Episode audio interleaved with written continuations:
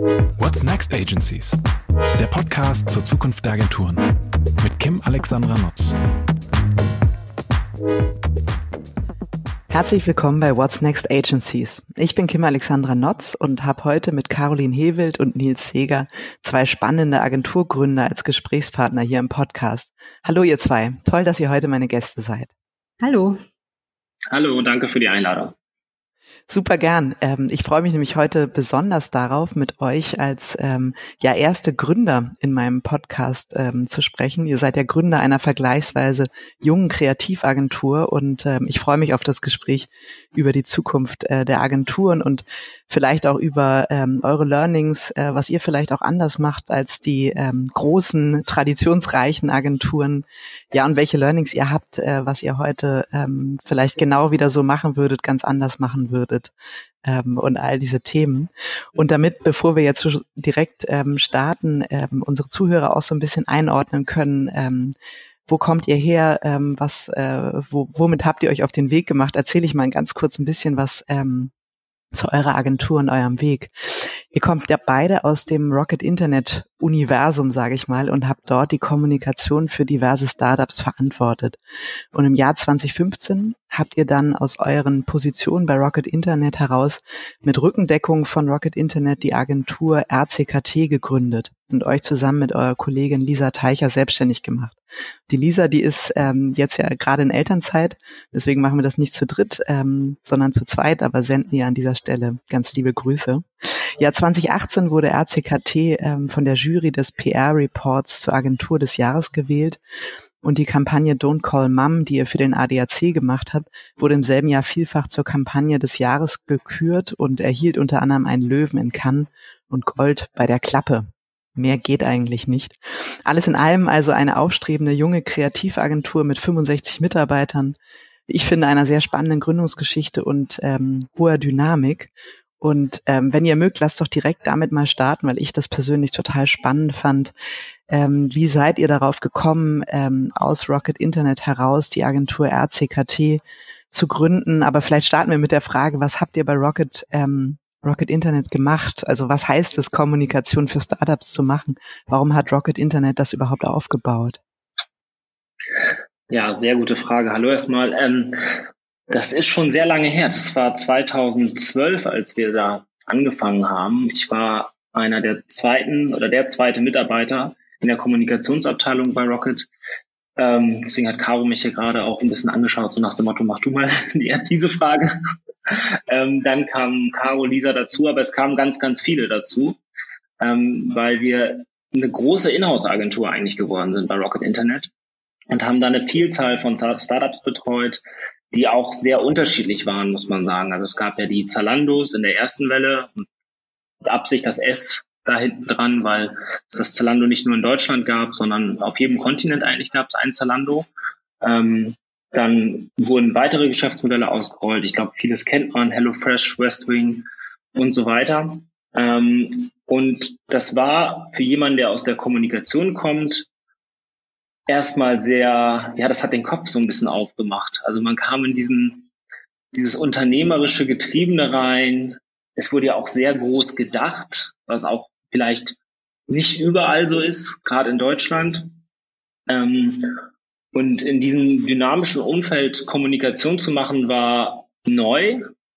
Ähm, und man hat sich so ein bisschen gefragt, ähm, wie, was schaffen wir wirklich? Also die Ziele waren sehr groß und wie weit kommen wir damit wirklich? Welches Startup kann man wirklich äh, nachhaltig beeinflussen? Und wir hatten so drei Services, die wir über die Zeit entwickelt haben. Und wie gesagt, es waren sehr viele Leute, also globales Team ja denn eigentlich, nicht nur aus dem Headquarter heraus, das waren Hunderte.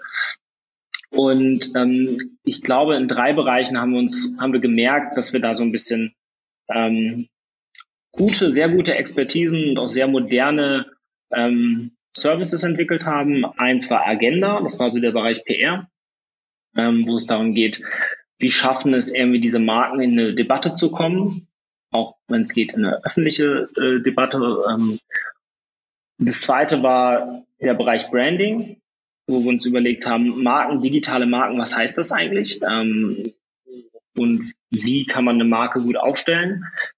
Eines der Kernversprechen bei Rocket Internet war ja, dass dieser Marketing-Funnel, sage ich mal, optimiert wird im E-Commerce und dass man das so ein bisschen kontrollieren kann, wann kommt wo welcher Kunde und wie kriege ich äh, äh, einen guten Einkaufspreis hin.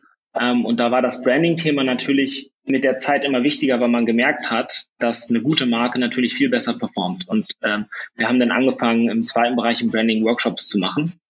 Das hat die Lisa Teicher ganz zentral mit aufgebaut. Als Head of Branding hat ähm, Lisa hat da super viele Workshops gemacht mit Gründern. Ähm, und da konnte man halt super viel Erfahrung sammeln. So, was treibt so ein Gründer um, der ja typischerweise nicht aus dem Kommunikationskontext kommt, sondern gerade bei Rocket oder auch in dem Netzwerk vielfach irgendwie aus dem Beraterkontext oder von einer tollen Business School oder so. Ähm, und denen das Thema Branding näher zu bringen, war schon äh, ein interessanter Bereich. Ähm, und der dritte Bereich war so der Bereich Content. Ähm, Content-Entwicklung für ähm, primär digitale Kanäle, aber mit der Zeit bei Rocket hat man auch immer mehr gesehen, dass andere Kanäle wie Out of Home oder TV auch wieder relevanter wurden. Und also dieses ABC of Communication haben wir das damals genannt, Agenda Branding Content war eigentlich so unser ähm, Bereich, in dem wir so agiert haben. Und das war so als Inhouse-Agentur im Hintergrund dann mit diesem unternehmerischen Mindset, was man immer wieder so angetrieben hat, eine wahnsinnig interessante Zeit und eine dynamische Zeit, wo man also ich persönlich auch richtig viel mitnehmen konnte. Mhm. Wenn du von dem unternehmerischen Umfeld ähm, sprichst, ne, was es so bei, bei Rocket gab, ähm, ihr kommt ja beide ursprünglich auch aus Agenturen, Kommunikationsumfeld, habt, glaube ich, Kommunikations- und Medienwissenschaften studiert. Ähm, äh, was war anders, als ihr bei Rocket angefangen habt? Wie würdet ihr das heute äh, schildern mit Blick zurück? Ich glaube, die Frage kann ich sehr gut beantworten. Ich komme ähm, eher aus der strategischen Kommunikationsberatung, äh, habe vorher äh, drei Jahre in einer anderen Agentur gearbeitet mit diesem Schwerpunkt und habe mich eigentlich auch mit Absicht in ein Feld gegeben, begeben, das nicht nur digital, sondern sehr viel stärker umsetzungsgetrieben ist. Und da war Rocket zu der Zeit, glaube ich, so das Paradebeispiel, wo man eben sehr, sehr viel Umsetzung in der Kommunikation ausprobieren konnte äh, nicht nur in den digitalen Kanälen, sondern auch was Marke und was Content-Entwicklung angeht, also was für Arten von von Content entwickelt man für diese Zielgruppen? Und muss der gleich von Anfang an perfekt sein und sitzen? Oder hat man die Chance daran auch weiterzuentwickeln oder sie mit dem Kunden, mit der Zielgruppe zusammen weiterzuentwickeln? Und das waren Elemente, die mich da sehr gereizt haben oder die sehr viel Spaß gemacht haben. Und das ist auch einer der wesentlichen Unterschiede, glaube ich, dass man sehr viel mehr Freiheiten hatte, mit den Startups Dinge auszuprobieren und nicht das perfekte Ergebnis von Anfang an zu versprechen, sondern es an der Zielgruppe entlang zu entwickeln. Heute sagen alle User-Centered Content oder ähm, User-Centricity. Das war dort, ohne dass es dieses Wort gab, ähm, gelebte Realität. Und ehrlich gesagt ist auch heute immer noch so, dass man mit Startups natürlich mehr ausprobieren kann und sie mutiger sind, neue Formen, neue Mechaniken, neue Technologien in ihre Kommunikation einfließen zu lassen. Mhm. Kann ich mir gut vorstellen, auf jeden Fall. Wie ist denn das? Ähm, habt ihr im Prinzip dann für jedes Startup äh, von Rocket auch die Kommunikation gemacht? Wurden dann spezielle ausgewählt? Und war es dann so, dass irgendwie klar war, hey, die sind noch nicht so groß, dass sie sich jetzt eine eigene Marketingagentur leisten können, leisten wollen und ihr habt so einen Anschub gemacht bis zu einem gewissen Zeitpunkt und dann sind die sozusagen in eine eigene Agenturbeziehung gestartet oder wie war so der typische Lebenszyklus da? Ganz unterschiedlich. Ähm, auch da, Rocket ist ein sehr freies Netzwerk gewesen, auch sehr lose. Also es gibt ja Gründer, die hatten vorher schon gegründet und ähm, in die wurde dann investiert und da hat man sozusagen weiterentwickelt und da gab es schon was, auf was aufgebaut wurde. Und dann gab es Startups, die von klein auf aufgebaut wurden. Das war erstmal schon ein großer Unterschied. Der zweite Punkt ist natürlich, dass die Gründer selber auch entscheiden müssen, weil es ist ja ihr Geschäftsmodell und man kann das nicht so raufdiktieren. Also es ist nicht so ein Konzern, der gesagt hat, wir machen das jetzt immer so und so. Es gab eine Roadmap, die den Gründern an die Hand gegeben wurde, aber das war mehr so eine Checklist, so nach dem Motto, habt ihr daran schon gedacht? Wie das gemacht wurde, da musste man sich als Inhouse-Agentur genauso beweisen wie auch eine externe Agentur, wobei halt viele Gründer gesehen haben, dass wir so viele, so viel Wissen gesammelt hatten, ähm, dass wir einfach, glaube ich, ein bisschen günstiger, effektiver waren als eine externe Agentur, die einen vielleicht nicht so ganz versteht. Auch dieser interdisziplinäre Ansatz hat uns viel gebracht in dem Moment, weil man als Startup, hm, auch wenn man ein großes Investment hat und viele Mitarbeiter, ist man total darauf bedacht, irgendwie die Runrate, also die Kosten im Monat, ähm, möglichst gering zu halten. Und da macht es manchmal mehr Sinn, jemanden zu holen, der von der Idee her strategisch denkt und von der Marke her denkt und dann mehrere Kanäle besetzen kann, vielleicht auch im Zusammenspiel mit dem Startup, vielleicht auch da vor Ort sitzt, als jemanden extern zu holen, wo man vielleicht noch einen größeren Wasserkopf hat. Mhm. Und das war, glaube ich, ein großer Vorteil für uns, dass wir so nah dran waren und da dann ein bisschen besser überzeugen konnten. Mhm. Wasserkopf finde ich auch ein super spannendes Thema. Kommen wir nachher auch nochmal drauf, wenn es so um diesen Verwaltungsapparat äh, geht, den ja viele Agenturen heute auch ähm, mit sich rum äh, rumschleppen. Was ich ähm, total interessant finde, weil das klingt ja irgendwie nach einem total guten Umfeld, ne? irgendwie ständig mit super spannenden, auch sehr erfolgreichen Startups zu tun zu haben, immer wieder mit neuen Geschäftsideen konfrontiert zu sein und diese Test-and-Learn-Kultur ähm, zu leben. Und trotzdem gab es dann den Zeitpunkt, wo ihr gesagt habt, wir machen uns selbstständig. Wir gründen ähm, aus dieser Abteilung heraus äh, die Agentur RCKT. Ich habe ja schon mehrfach den Fehler gemacht, sie Rocket zu nennen. Ihr habt immer darauf hingewiesen, dass das große Verwechslungsgefahr gibt bei Rocket Internet. ja, es passiert irgendwie wahrscheinlich äh, mehr Menschen als ja. nur mir. Aber RCKT, ähm, darauf legt ihr Wert und das macht auch Sinn. Ähm, wann, wann habt ihr das beschlossen? Wie kam es dazu? Ich? ich kann die Frage beantworten.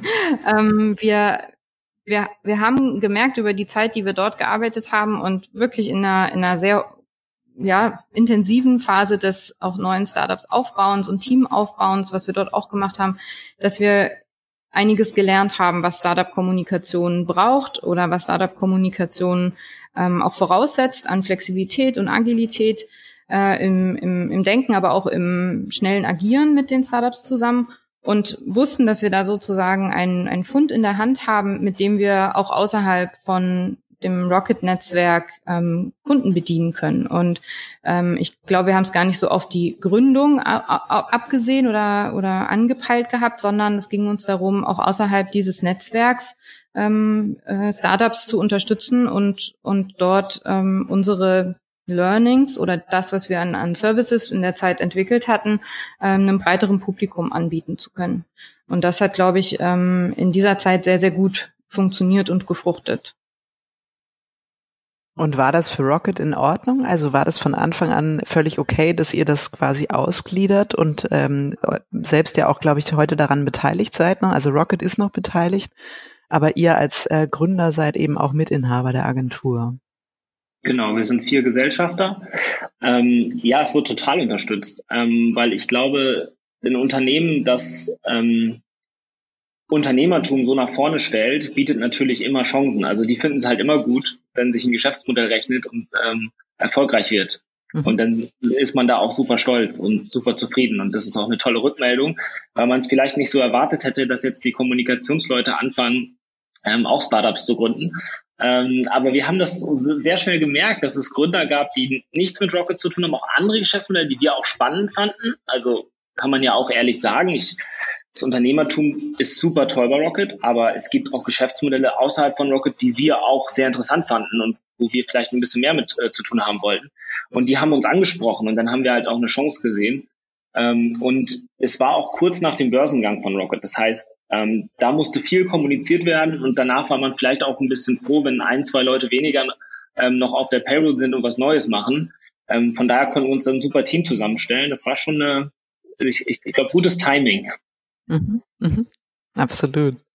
Ähm, ich habe äh, in einem Interview von euch ähm, nochmal so ein bisschen nachgelesen, um mich auf heute auch vorzubereiten und ähm, habe da gelesen, ähm, dass ihr euch als Agentur versteht, die fürs Neue arbeitet, also für neue Produkte, neue Zielgruppen und eigentlich alles, ähm, was noch nicht gibt. Und ihr habt mal gesagt, dass ihr diejenigen seid, die Zukunft kommunizieren, aber von eurem Anspruchsdenken eine Kreativagentur seid.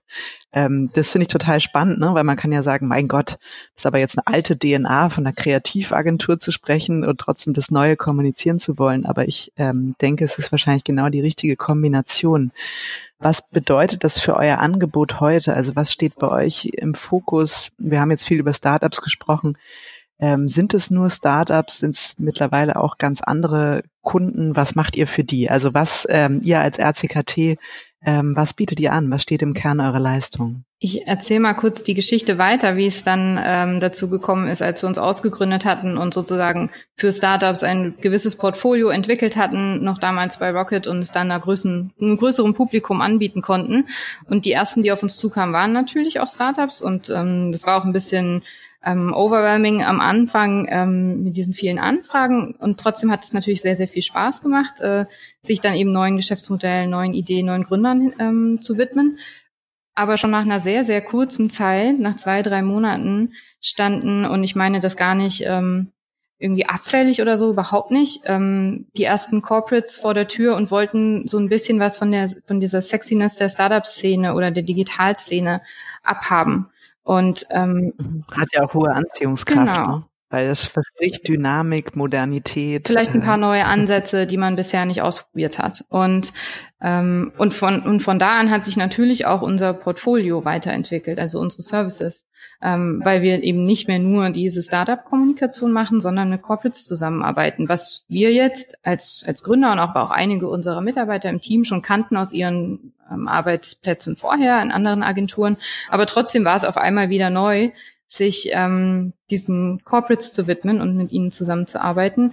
Äh, aber am, gerade am Anfang waren es natürlich auch diejenigen, die ein bisschen mehr von der Kommunikation oder von der digitalen Kommunikation erwartet haben. Deswegen war es eigentlich relativ einfach, mit ihnen zusammenzuarbeiten und dort neue Ansätze im Marketing zum Beispiel, aber auch in der digitalen, im digitalen Branding äh, anzugehen, ähm, Marken nach Deutschland zu holen, die aus anderen Kontinenten kamen ähm, und eben nicht durch den Marketing-Funnel äh, dieses Corporates einmal durchgedrückt werden sollte, sondern eben gelebt werden sollte wie ein Startup oder kommuniziert werden sollte, wie ein Startup kommunizieren würde. Und das war spannend, äh, diese Mechanismen zu verstehen. Wie ist denn das? Wir haben ja jetzt ähm, viel über Startups gesprochen. Kann man ähm, äh, die Startup-Mentalität äh, in einem Ökosystem, in einer Agentur mit dieser Konzernmentalität leben? Also kann man beide Seiten als Agentur tatsächlich betreuen und bedienen? Oder verfällt man dann schnell wieder in so eine Konzerndenke? Sobald man für einen Konzern arbeitet? Mhm. Also ein klassisches, gute Frage. Ähm, ich glaube, es ist, also der Mittelweg ist am Ende das Richtige. Ich glaube auch nicht, dass Angst da ein guter Ratgeber ist und zu sagen, wir gehen da jetzt rein und müssen uns irgendwie anpassen. Wir versuchen schon sehr viel von dem zu bewahren, gerade diesen Mut zu neuen Kanälen, ähm, das hat sich ja auch bewahrheitet in den letzten Jahren. Das ist immer wieder, also als wir bei Rocket waren, war Instagram noch kein Thema. So muss man einfach sagen. Und jetzt ist das Thema schon fast wieder ein bisschen durch. Also diese Themen machen natürlich im aktuellen Kontext total Sinn. Und es macht Sinn, dass man da irgendwie Leute hat, die sich in den Communities auskennen, die sich trauen, an diese Themen ranzugehen. Ähm, und die findet man meist natürlich auch dort, wo der Anfang geschieht hat, so, ne? Also wo die ersten Leute da halt auch ihre Schritte machen und so. Und da sind halt dann die meisten Sachen gelernt worden. Von daher, ja, wir haben, bewahren uns diesen Mut, ähm, aber da gehört ja noch viel mehr dazu. So, also das ist ja wirklich, ich, also ich könnte jetzt keinen Aufsatz dafür, darüber schreiben, wie Rocket genau funktioniert und wie ein klassisches Unternehmen funktioniert und das abgleichen. Das ist wirklich sehr komplex. Ich glaube trotzdem, dass es so gewisse Spuren immer noch bei uns gibt und ähm, wir uns auch selber ständig hinterfragen. Mhm. Also ich glaube, Carolisa und ich diskutieren auch viel drüber, wie war es denn da früher, was war denn da gut oder was war da nicht so gut. Ähm, auch in der Zeit davor noch, also Agentur, Rocket, wieder Agentur, jetzt selbstständig.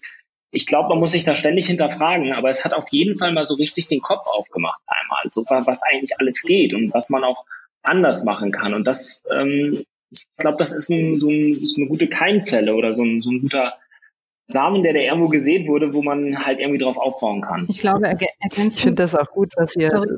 Entschuldige, Caroline. Ich glaube, er, ergänzend ist es noch wichtig zu sagen oder was ich als, als wichtig empfinde, wenn man mit Corporates zusammenarbeitet, dann bloß weil mal Zoom nicht funktioniert oder irgendein anderes Tool vielleicht gesperrt ist aus irgendwelchen ähm, Restriktionen dieses Corporates heraus, ähm, sollte man das nicht so abfällig aus so einer äh, überhöhten Startup-Position, was es tatsächlich auch manchmal gibt, betrachten, sondern mit sehr viel Wertschätzung dem Gegenüber in so ein Gespräch gehen oder in die Zusammenarbeit gehen, weil da einfach so viel Wissen und, und, und so viel Exzellenz liegt, die das über Jahre, Jahrzehnte ähm, aufgebaut haben und das so toll gemacht haben und jetzt den Mut haben, sozusagen neue Wege zu gehen oder vielleicht neue Kanäle auszuprobieren. Und dann ähm, sollten sich Startups sozusagen ähm, davor bewahren, da vielleicht mit einer gewissen Arroganz ranzugehen ähm, und Corporates mhm. sozusagen für das wertzuschätzen, was sie, was sie wirklich können. Ähm, ja. Mhm. Ihr hattet ähm, eben auch gesagt, ne, ihr hinterfragt euch auch heute noch ähm, sehr, sehr regelmäßig, auch miteinander in der Geschäftsführung. Und ihr seid ja auch gestartet mit, mit einigen Mitarbeitern, ne, eine Handvoll oder ein bisschen mehr und seid mittlerweile ja auf fast 70 ähm, angewachsen. Habt ihr das, weil ich habe das damals gemerkt, als ich gegründet habe, ne, es macht einen totalen Unterschied, ob man fünf Mitarbeiter hat, 15, 25 und es gibt immer mal wieder so ein paar Sprünge, die fallen, glaube ich, bei jedem unterschiedlich aus, wo man merkt, boah, jetzt knatscht's aber, ne? Irgendwie jetzt, jetzt fangen wir hier an, irgendwie äh, müssen wir einmal die Strukturen neu denken, es können nicht mehr alle an mich berichten oder ich kann gar nicht mehr alle Entscheidungen treffen.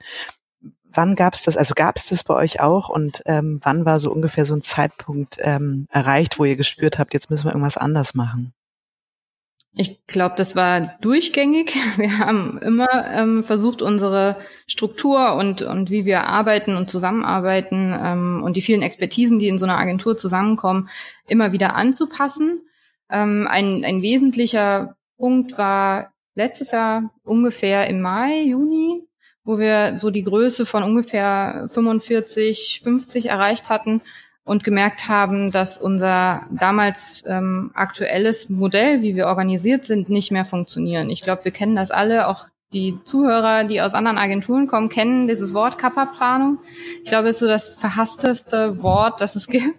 Und das ging uns auch so. Also wir konnten es einfach nicht mehr ertragen oder wollten es auch einfach nicht mehr ertragen, uns einen Tag in der Woche nur mit dieser Körperplanung äh, um die Ohren zu schlagen und haben nach einer Lösung gefunden, äh, nach einer Lösung gesucht, wie wir, wie wir dieses Problem für uns zumindest in unserer Größe lösen können und sind in einen von einem Experten-Team-Ansatz in einen interdisziplinären Squad-Ansatz gewechselt, haben das auch wirklich von heute auf morgen gemacht, ohne einen fließenden Übergang oder sowas, sondern haben gesagt, okay, wenn wir jetzt diese Struktur ändern, dann müssen wir es auch äh, konsequent machen äh, und haben es auch hinbekommen, dass die Kunden davon nicht wesentlich beeinflusst waren. Also wir haben das schon auch teilweise mitgeteilt, dass wir jetzt nur Umstrukturierung machen. Dafür waren aber alle eher, naja, begeistert oder wollten mehr darüber wissen, weil sie es natürlich für sich auch interessant fanden und ihre ähm, Kommunikationsabteilung oder Marketingabteilung. Und von da an, ähm, wir können ja vielleicht noch ein bisschen genauer erklären, was es mit diesem Squad-System auf sich hat, aber von da an oder seitdem sind wir in diesem System mit Squads und Tribes und das hat für uns ähm, sehr, sehr viel an, an Effizienzzuwachs ergeben, sehr viel schnellere Absprachen und eben keine wöchentlichen Kapazitätsplanungen mehr. Aber das finde ich tatsächlich interessant, ähm, äh, weil das ja ein wirklich, aus meiner Sicht zumindest relativ ungesehener Ansatz in der Agenturbranche ist. Ähm, äh, ich glaube, das ist ja so das, das Spotify-Organisationsmodell, ne? dieses äh, Aufstellung nach Squads und Tribes. Wie seid ihr darauf gekommen? Kam das äh, durch die Beschäftigung mit Startups, die so schon ganz natürlich aufgestellt sind und arbeiten? Und dann, oder habt ihr, habt ihr das gelesen? Habt ihr euch damit beschäftigt und gesagt, komm, wir testen das jetzt einfach mal? Wir kannten das natürlich aus dem Kontext so, also auch von Spotify und auch von anderen Unternehmungen und man beschäftigt sich ja dann auch damit, schickt sich so Artikel hin und her.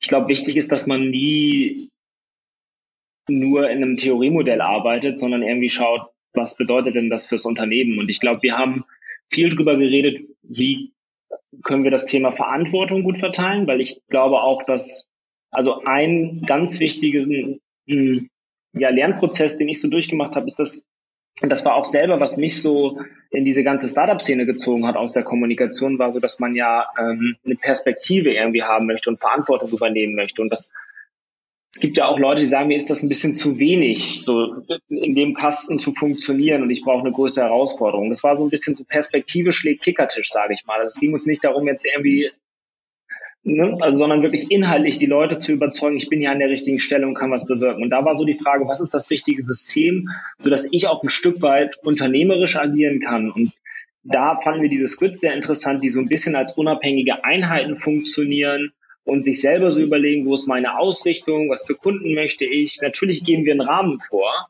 ähm, und helfen auch ähm, durch die Tribes natürlich vor allen Dingen die Expertisen im, äh, in diesem interdisziplinären Squid zu steigern. Aber das war für uns so ein bisschen die Lösung, ähm, weil wir natürlich auch wie alle Agenturen gerade ähm, schauen müssen, dass wir die besten Talente langfristig halten wollen. Und ich glaube, Agenturen können das vor allem leisten durch ähm, reizvolle Projekte und Selbstverwirklichung. Oder Selbstverwirklichung ist so ein schwieriges Wort, also sag mal, Eigenverantwortung und, und äh, eigene Perspektiven zu mhm. schaffen. Mhm.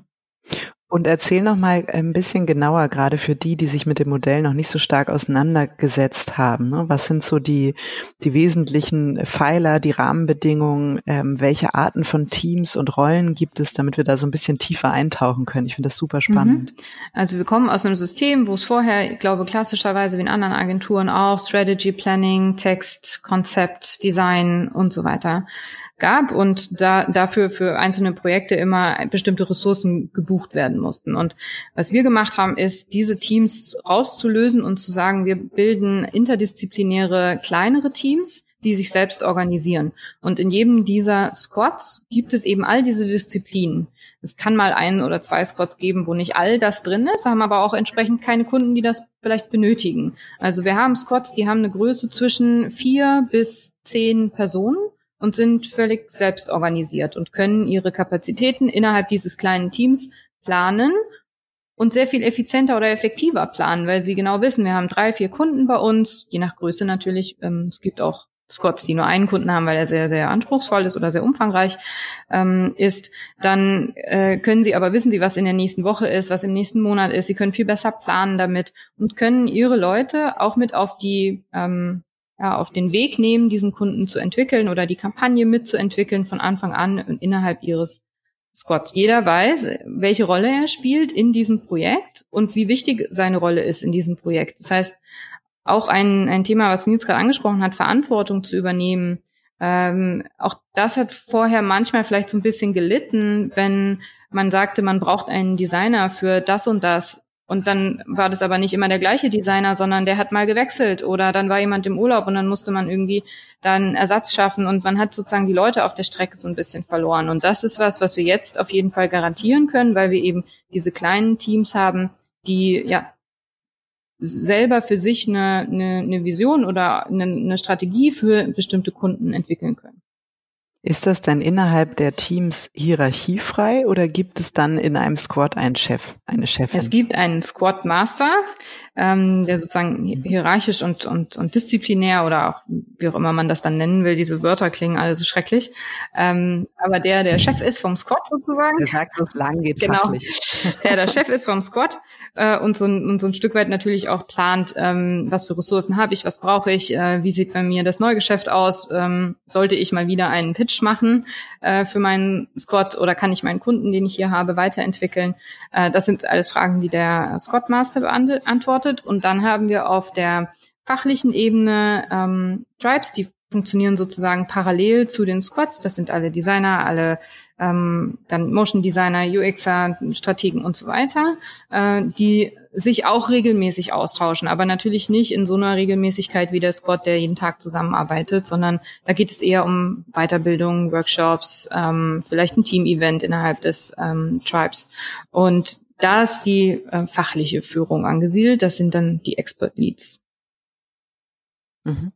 Das heißt, die fachliche Heimat, die fachliche Heimat sind die Tribes und die Projekt- und Kundenheimat sind die Squads. Und jeder Mitarbeiter hat sozusagen zwei ja. Vorgesetzte, einmal aus dem Tribe und einmal aus dem Squad. Ja.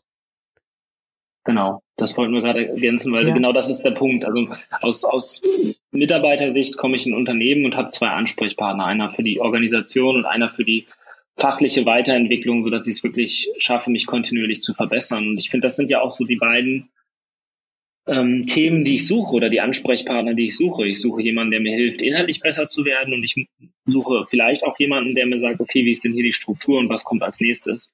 Ähm, wir halten das für ein ganz gutes System. Man muss natürlich sagen, wir machen das jetzt seit einem Jahr ungefähr und ähm, man wächst als Unternehmen und ähm, wie wir schon gemerkt haben, dass unser vorheriges System nicht ideal jetzt für die Größe war, die wir jetzt haben, ist natürlich die Frage, wie groß kann man dieses System jetzt wachsen lassen und wann merken wir, dass wir auch wieder was verändern müssen. Aber für die aktuelle Größe Und jetzt nach zwölf Monaten sind wir super zufrieden damit. Mhm. Ich finde es auf jeden Fall ein super spannendes, äh, es ist ja mehr als ein Experiment, ne? Also ihr seid, äh, ihr seid groß, ihr habt Kunden, ihr lebt es jetzt auch schon seit einem Jahr. Ähm, welche, äh, welche Rolle spielt ihr als Geschäftsführung dann? Also wer berichtet an euch, ne, wenn ihr sagt, äh, die Squads überlegen sich selber, ob sie mal wieder pitchen und ob sie dem Kunden dies, das und jenes ähm, vorschlagen. Wie funktioniert eure Rolle dann dabei, damit ihr eben nicht regelmäßig overruled, was dann eben sehr selbstständig in den Squads auch sich überlegt und ausgearbeitet wird? Mhm. Ähm, ich, ich glaube, wir haben natürlich sehr viel, sehr unterschiedliche hm, Führungsstil oder Führungsansätze. Auch wir, wir drei als Personen sind da sehr verschieden, aber grundsätzlich sehen wir uns, glaube ich, eher als Coach oder jemand, der vielleicht so ein bisschen die Richtung vorgibt, beratend da ist, aber auch inhaltlich und fachlich da ist, wenn es solche Fragen gibt. Und natürlich, ich glaube, das auch in jedem Unternehmen so, gibt es so ein paar Zielvorgaben einfach, ähm, was Umsatzauslastung und so weiter betrifft. Das ist jetzt auch nichts Neues und das braucht auch eine in solchen Strukturen organisierte Agentur oder Organisation. Ähm, das ist, glaube ich, ähm, ja, ich glaube, das ist eine, eine, eine betriebswirtschaftliche Basis, auf der man eine Agentur führen sollte. Äh, nur, dass sie hier durch die Squadmaster slash äh, Tribe äh, Expert Leads ähm, übersetzt wird in deren Squads oder in deren Aufgabenbereiche und sehr viel mehr mitgestaltet werden mhm. kann. Ähm, und natürlich geben wir ab und zu auch mal den Hinweis und sagen, wir würden gerne diesen Pitch hier machen. Möchte den jemand haben? und dann findet sich in der Regel auch jemanden, aber jemand oder ein, ein, ein Squad, der, der das gerne umsetzt. Äh, aber wir haben auch schon Sachen abgelehnt oder haben an Themen schon nicht teilgenommen, weil sich keiner gefunden hat, der das Thema wirklich gerne in seinen Squad genommen hätte. Und wenn das dann von oben so diktiert wird von uns, dann brauchen wir uns keine Hoffnung machen, dass es erstens ein guter Pitch wird oder wenn das noch gut ist, dass dann die Zusammenarbeit auf dem Projekt irgendwie gut wird. Das, ja. Mhm. Ja, kann wir haben diskussionsfreudige Management-Meetings und ich finde das schön, dass wir diese Meetings haben mit den Squadmastern und den ähm, höher, also den Expert Leads aus den Tribes und da wird viel diskutiert und ich finde das gut und ich glaube, es ist total wichtig, wenn man merkt, dass die Mitarbeiter nicht viel mit einem diskutieren oder oder die Partner oder untereinander wird nicht viel diskutiert, dann ist das keine gute Organisation. Und ähm, es wird da viel besprochen und ich glaube, wir haben auch, wie Caro gerade sagt, unterschiedliche Meinungen und die Squads unter sich. Und manchmal bin ich dann mit dem einen Squadmaster auf der einen Seite und Caro mit den anderen auf der anderen Seite. und ähm, ich finde das aber sehr erfrischend, weil ich glaube, so kommt man voran. Mhm. Mhm, absolut. Ich glaube, ihr macht ja auch diese ganz regelmäßigen Offsites mit eurem Management-Team, ne, um genau das, was ihr vorhin gesagt habt, auch immer wieder zu hinterfragen und zu überlegen, hey, gibt es vielleicht eine andere Möglichkeit, wie wir effizienter, schneller, ähm, wie soll ich sagen, auch zufriedener für die Mitarbeiter ähm, arbeiten können? Genau, wir, wir treffen. Fahrt ihr dann genau. regelmäßig raus oder wie macht ihr das? Ja, genau. Wir machen alle drei, vier Monate ähm, ein Offsite ist auch, glaube ich, gelernt. Was wir versuchen natürlich, ähm, wir verbinden so Offsite mit Team-Events so ein bisschen und ähm, sprechen da aber wirklich nicht nur die ähm, Kundenprojekte oder Services an, sondern wirklich die Struktur halt auch. Ne? Natürlich gibt es ein Offsite, das ist manchmal mehr über Inhalte ausgerichtet, wo man mehr über Kampagnen spricht und was waren die Highlights und was hätte man besser machen können. Aber es gibt halt auch ähm, viele Themen, die wirklich die Struktur der Agentur betreffen ähm, weil ich das, weil ich glaube, manchmal, wenn die Struktur nicht richtig ist, dann sind die Ergebnisse auch nicht so, wie man möchte. Und, äh, man kennt das aus vielen Prozessen. Wenn die Leute mit unterschiedlichen Erwartungshaltungen, unterschiedlichen Kontext zusammenkommen, dann helfen die besten Experten nichts. Also dann kommen die einfach nicht zusammen.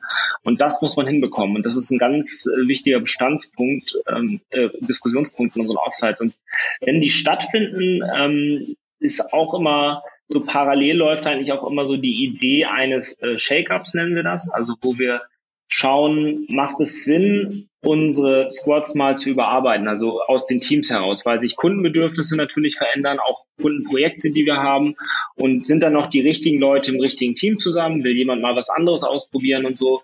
Und das ist, glaube ich, auch interessant aus, also natürlich aus unserer Perspektive zu sagen, wir können da was ähm, umstellen wenn man es top-down denkt. Aber ich glaube, noch viel wichtiger ist es aus der Mitarbeiterperspektive zu sagen, das ist okay in dem Team, wie ich hier gerade bin. Ich habe ein, zwei gute Projekte, aber ich würde eigentlich gerne noch mal das und das machen.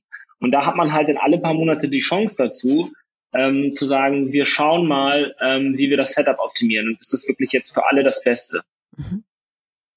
Das finde ich auch super spannend, weil das ja häufig das Argument ist, hey, jetzt sind alle so gut auf den Kunden eingearbeitet, ja, irgendwie man, äh, man kennt sich, man kennt die Themen gut. Und ich glaube, auf Agenturseite besteht dann häufig ähm, äh, so ein bisschen die Befürchtung, dass das ganze Know-how äh, äh dann abwandert. Und dann führt es eben dazu, dass man dann so eine Art ähm, Silo-Karriere in einem Team hat und irgendwann stößt man dann an so eine gläserne Decke, weil du mal die Positionen alle besetzt sind. Und irgendwann stellt man auch als junger Mitarbeiter fest, Mensch, äh, keine Ahnung, die ganze Zeit auf Magenta zu arbeiten oder so, ist dann ähm, vielleicht auch wenig abwechslungsreich.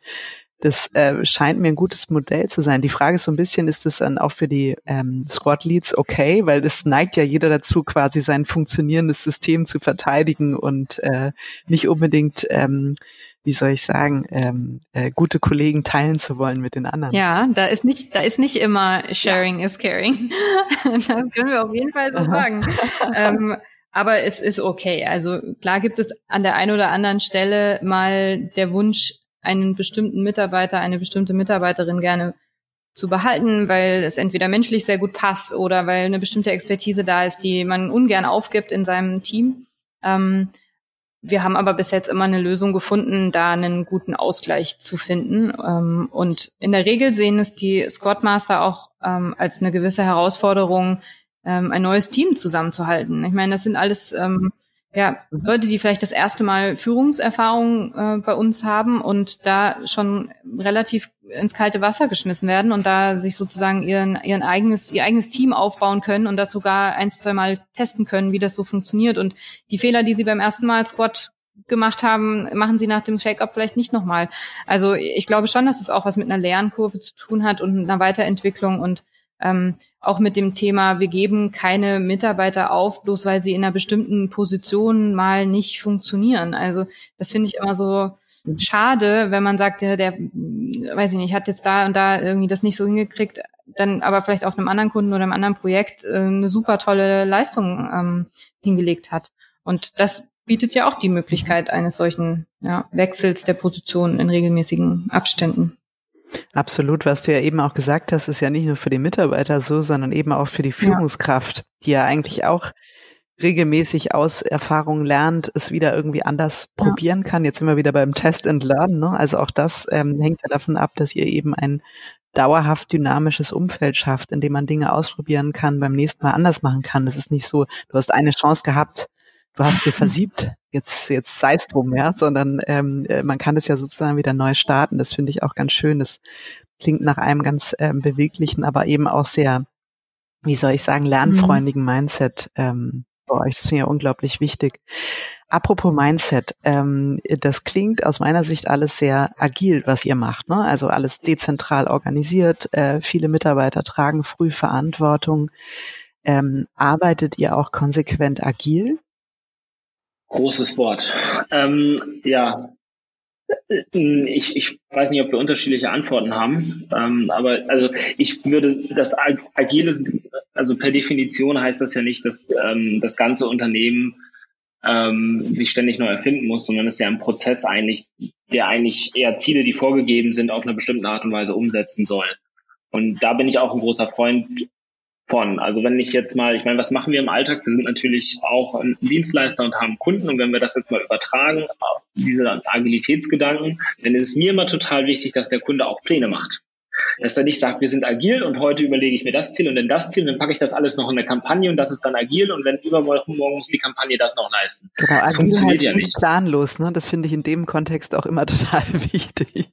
Genau, genau. Und deswegen, also ich finde sowas wie ein Jahresplan oder eine Struktur oder Ziele, auf die man sich einigt, in Offsites, in Workshops total wichtig. Und Agilität kann dann ein Modell sein, wie man da hinkommt, dass man sagt, wir versuchen es jetzt nicht nur immer wieder mit, äh, wir haben jetzt sechsmal haben wir versucht, die Tür einzutreten, hat nicht funktioniert, jetzt versuche ich es mal durchs Fenster. Mhm. So, das, das ist für mich eher das, das Wie. Ähm, trotzdem haben wir sehr feste Ziele und so. Deswegen will ich das nicht, das Agilitätswort nicht missverstehen. Deswegen ist es total wichtig, dass man das einmal definiert.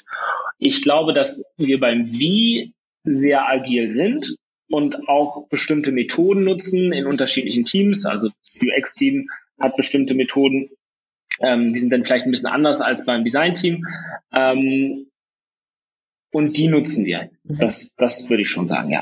Ist das denn so ein Arbeiten ähm, nach Scrum, also dass man sagt, no, ihr unterteilt die Aufgaben in, also ihr habt einen Backlog vom Kunden, ihr macht Sprintlogs, ihr arbeitet in zweiwöchigen Sprints an Teilaufgaben, lernt daraus dann wieder, ne, sagt irgendwie, hey, im Review, was können wir beim nächsten Mal ähm, anders machen? Also so, ein, so eine klassische ähm, ich sag mal, Struktur, wie sie in Scrum-Teams auch gelebt Genau, wird? so arbeiten wir in vielen Projekten, aber nicht in allen. Also es gibt natürlich ein paar Projekte, in denen das ähm, sich sehr, sehr anbietet, wie alle Website-Projekte, alle Plattform-Projekte, alle, die äh, ohnehin schon aus der Scrum, ähm, aus dem Scrum-Background kommen.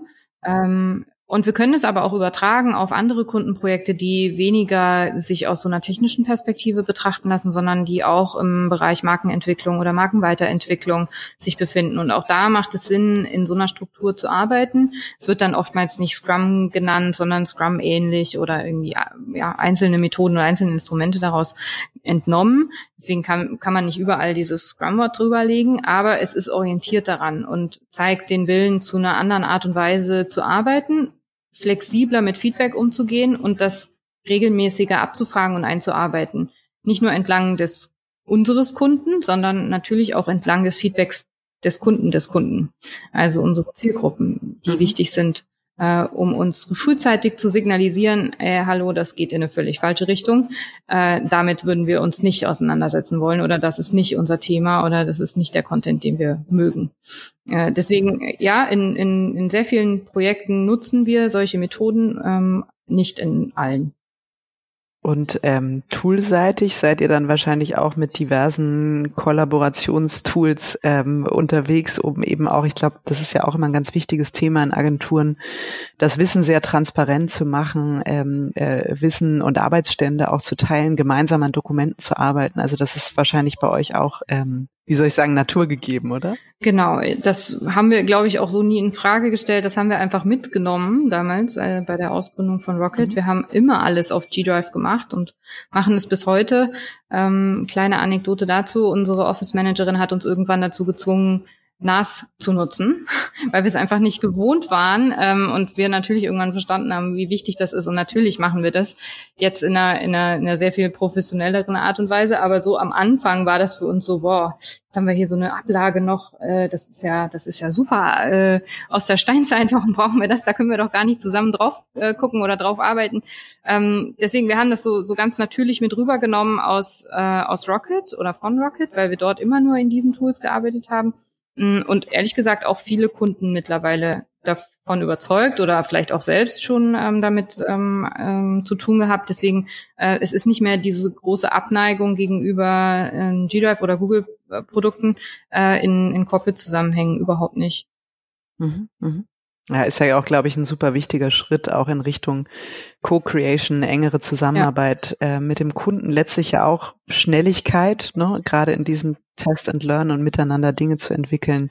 Wie du auch vorhin gesagt hast, ne, die Kunden haben ja wirklich großes Know-how und ähm, auch schon Großes geleistet. Ja. Warum soll man sie nicht in die Projekte auch mit einbeziehen und involvieren?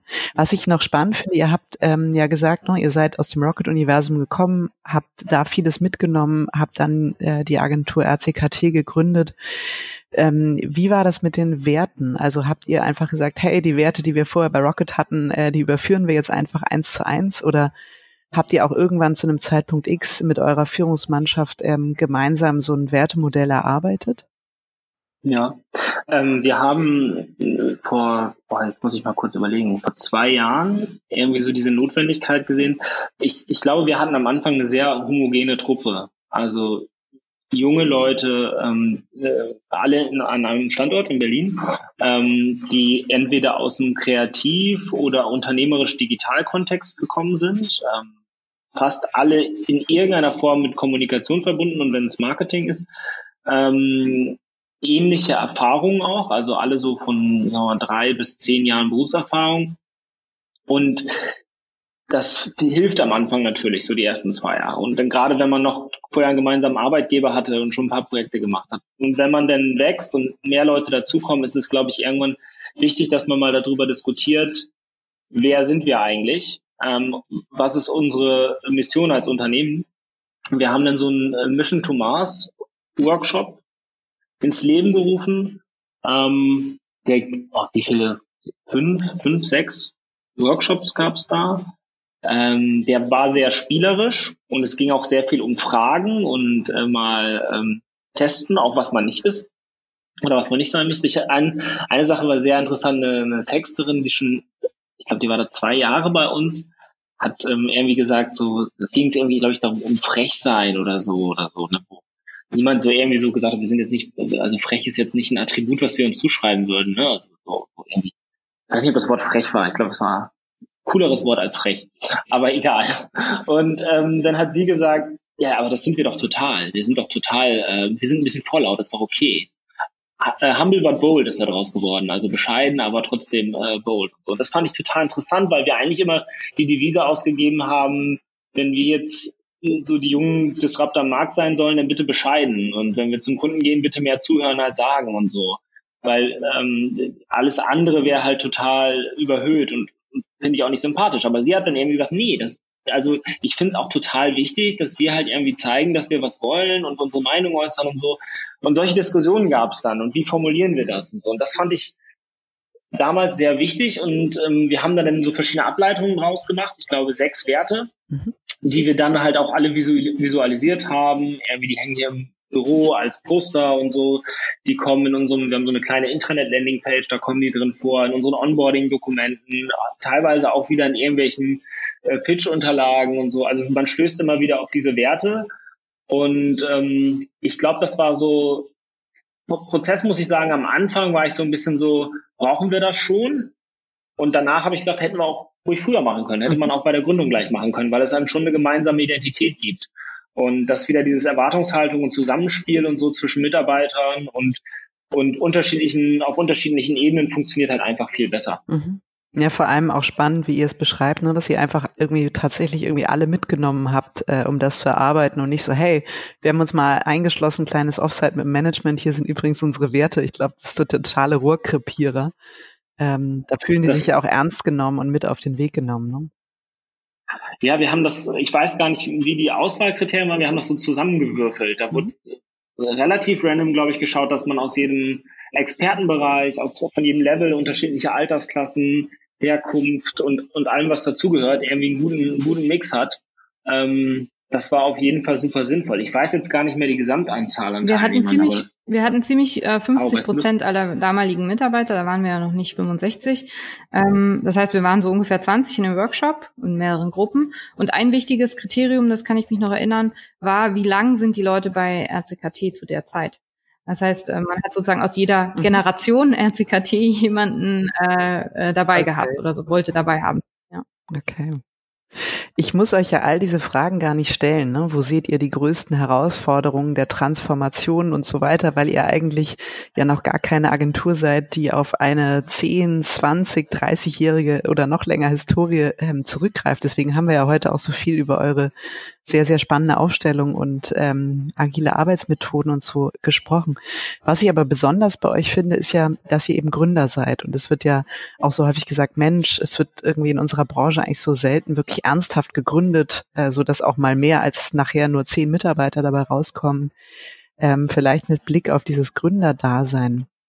Was ähm, gibt es, was ihr jungen Gründern oder Leuten, äh, die überlegen, ob sie in der Kreativ, in der Agenturbranche gründen sollen, mit auf den Weg geben würdet? Also was, was sind so eure Kernlearnings vielleicht zum Abschluss?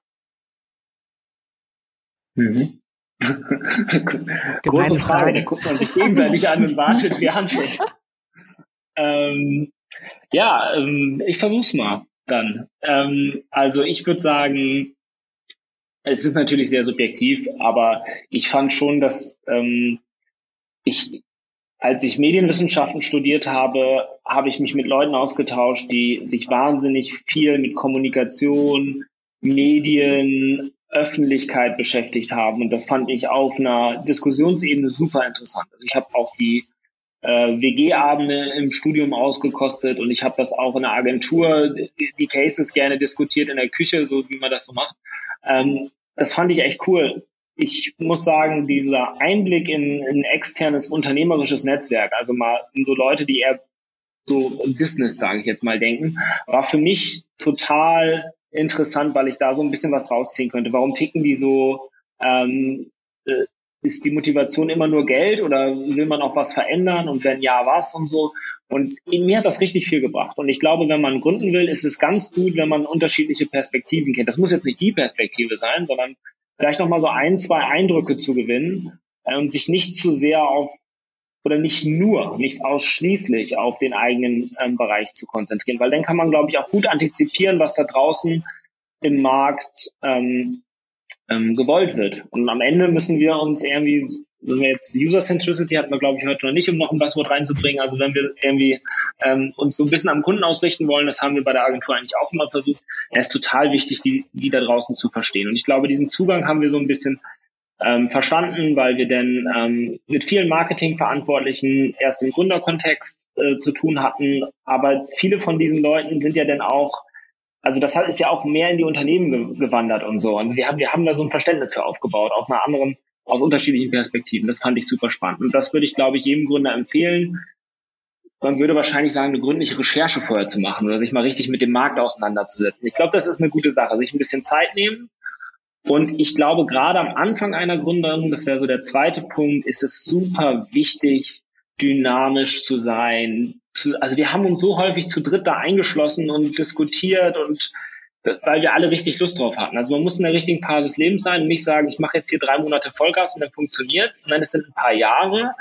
Und selbst dann, also es geht ja immer weiter, aber ähm, man braucht schon so einen guten gute Ausdauer und eine gute Begeisterung. Und das muss man wirklich spüren. Also Gründen des Gründenwillens würde ich nicht empfehlen, sondern so mit sehr viel Leidenschaft und da muss irgendwas brennen. Und ähm, mir hat mal jemand ähm, ähm, bei Rocket da auch gesagt, ähm, du solltest doch auch selber gründen eigentlich so. Ne? Da habe ich, da war ich so, ach so, ja gut. Das war so ein guter Hinweis, bin ich dem total dankbar, habe ich ihm nie gesagt. Ähm, aber da, das habe ich mir nach Hause genommen an dem Abend, weil ähm, da habe ich dann drüber nachgedacht. Das ist natürlich auch ähm, auch in der Kommunikation Möglichkeiten gibt ähm, äh, zu gründen. Und ich glaube, es gibt noch viel mehr als nur eine Agentur zu gründen. Also wir haben ja jetzt eine Agentur, aber ich glaube, es gibt auch noch ganz andere Möglichkeiten in der Kommunikation und in unserer Branche, die sich gerade so stark wandelt, ähm, sich zu überlegen, was man da machen kann. Und das wäre natürlich super. Der Podcast ist ja auch sehr passend dafür. Wäre natürlich super schön, wenn man da ähm, noch mehr Leute sieht, die irgendwie ganz, ganz viel probieren. Das gibt es sicherlich auch, aber ich finde, das ist so eine super interessante Diskussion. Ich habe noch einen Tipp, einen ganz kleinen und kurzen. Ver versucht das Gründerteam so divers und unterschiedlich zu halten, wie es nur irgendwie geht und gründet nicht alleine. Ähm, natürlich gibt es sehr viel auch erfolgreiche äh, Einzelgründer, ziehe ich meinen Hut vor, finde ich wirklich beeindruckend und, und bemerkenswert. Ähm, wir haben viel geschafft, weil wir so unterschiedlich sind in unseren Ansichten ähm, und mit unseren Backgrounds, wo wir herkommen. Und wir haben was, da, jeder hat seinen Teil dazugegeben und wir haben wirklich viel, hat Nils ja schon gesagt, uns eingeschlossen und zu dritt diskutiert und wirklich ausdiskutiert. Und ich glaube, in dieser, ähm, in dieser Diversität liegt dann am Ende der, der Erfolg oder zumindest ähm, ähm, ja das, das, das das Gute, was wir dann in die Agentur tragen konnten, als ein, als ein Ergebnis von unseren Überlegungen, die wir zu dritt hatten. Ähm, und das, das macht Spaß oder man muss Spaß haben daran, ähm, aber man muss eben auch das Glück haben, so aufgestellt zu sein und eben ähm, ja sehr unterschiedlich zu sein. Caroline, das ähm, finde ich auch ein tolles Schlusswort. Ich kann das nämlich aus eigener Erfahrung total bestätigen. Ich habe äh, damals gegründet, da war ich 32 und mein Gründungspartner, ähm, Manfred Bissinger, war 73. Das heißt, äh, ein Mann, Journalist, 73, ich eine Frau, 32, Beraterin ähm, und ich glaube, unterschiedlicher hätte es gar nicht sein können und eigentlich klingt es nach einem sehr ungewöhnlichen äh, Gründungspärchen. Ähm, aber genau das hat es so unglaublich befruchtet, dieser Perspektivwechsel, ähm, eben auch dieses Reiben an Themen, die Dinge anders sehen, ähm, diskutieren und so. Ich glaube, das ist ähm, das A und O, weil sonst ist man in seiner eigenen kleinen Filterblase gefangen und klopft sich den ganzen Tag selber auf die Schulter oder jammert sich den ganzen Tag selber voll. Ähm, und ich glaube, das ist, ist total wertvoll und gut. Ihr zwei, ich danke euch sehr. Es hat mir total viel Spaß gemacht und ich hoffe, dass wir ähm, viele engagierte Menschen begeistern konnten, entweder selber zu gründen oder ihre Agentur ein bisschen dynamischer mit weniger Verwaltungsapparat aufzustellen. Habt tausend Dank, hat mir viel danke Spaß dir, gemacht. Kim. Vielen Dank.